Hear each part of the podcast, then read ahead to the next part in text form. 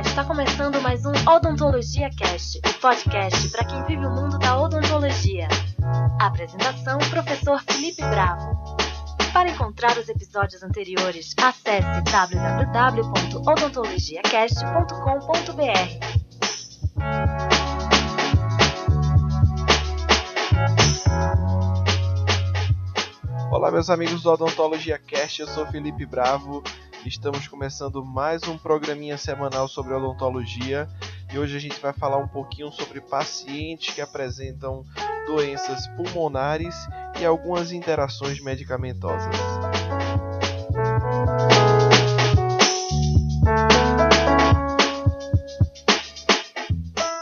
Lembrando que para você ouvir os episódios anteriores, basta entrar no www.odontologiacast.com.br. Bom, ah, o nosso assunto de hoje ele é, é de interesse da maioria dos dentistas porque esses pacientes eles apresentam realmente algumas complicações por causa das medicações que eles utilizam e algumas alterações podem acontecer dentro do consultório odontológico. Então, visando proporcionar os cuidados adequados a esse paciente portador de doença respiratória, o dentista ele deve estar ciente do histórico clínico do paciente, da medicação em uso e como sua condição médica é tratada. Os fatores importantes na entrevista com o paciente são história pregressa de exacerbações respiratórias graves repentinas, intubação prévia, admissão anterior em uma unidade de tratamento intensivo, histórico de duas ou mais intervenções ou três entradas ou mais em um setor de emergência no último ano, a existência de alguma comorbidade de doença vascular, frequência de uso do inalador de agonistas beta-2 adrenérgicos de ação rápida e uso atual de esteroides ou recente suspensão de uso de corticosteroides. O uso de dois ou mais tubos de inalação de um agonista beta-2 de ação rápida por mês indica que a condição respiratória não está bem controlada.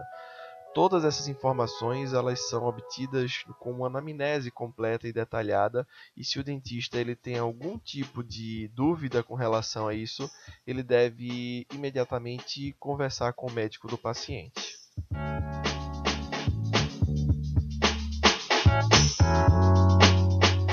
O dentista deve também estar ciente que os fatores do paciente, como demência, doença psiquiátrica ou problemas psicossociais, influem na percepção de obstrução de vias aéreas.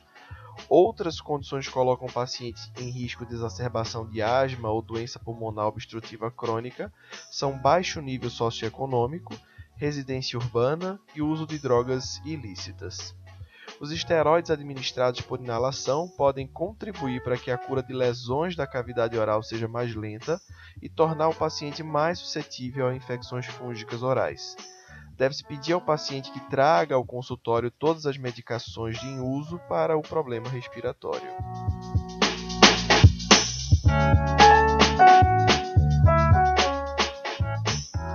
Outra consideração é como o paciente reage ao atendimento. Muitos indivíduos eles mostram-se apreensivos e ansiosos com a iminência da visita ao consultório odontológico. Os fatores emocionais têm participação ativa no desencadeamento ou exacerbação dos sistemas respiratórios. Os materiais dentários contêm pó ou talco de luva de procedimento, eles podem aumentar a obstrução de vias aéreas caso as partículas elas sejam inaladas. Alguns pacientes podem não suportar a posição horizontal da cadeira odontológica durante longos períodos. E é muito bom é, entender uh, o que o paciente pede antes de iniciar o tratamento odontológico.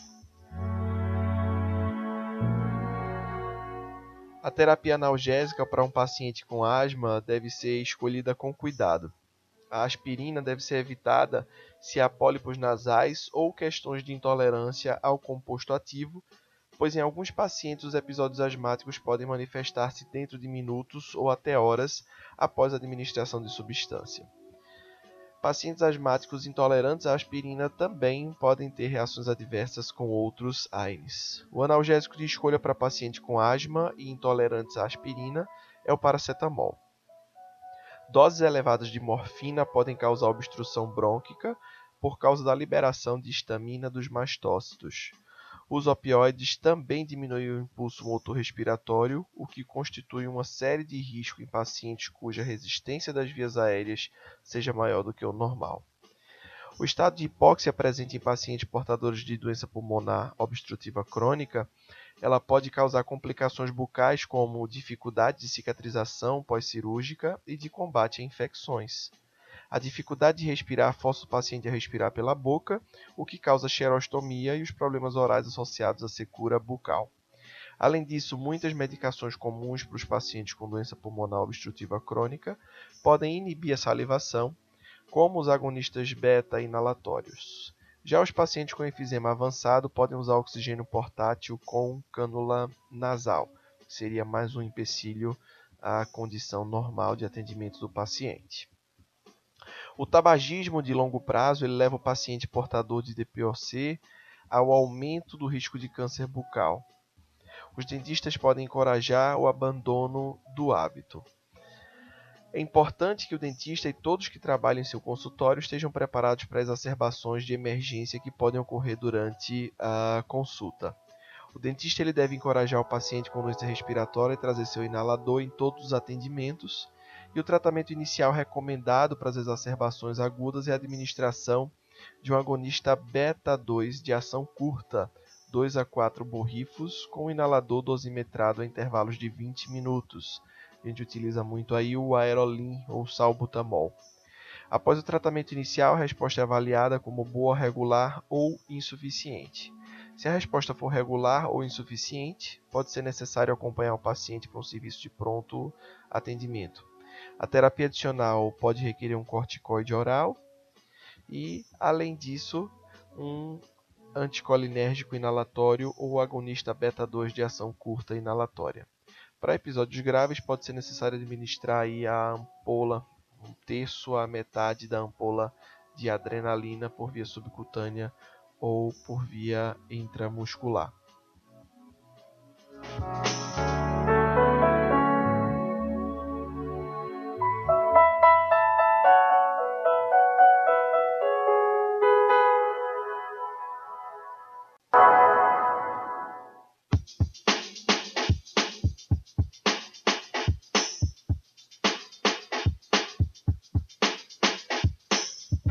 Bom, meus amigos, esse foi mais um Odontologia Cast.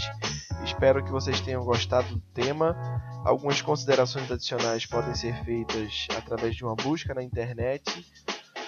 Nós estamos aqui e voltamos a qualquer momento com um assunto relevante dentro da odontologia.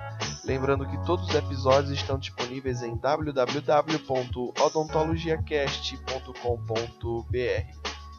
Um abraço e até a próxima.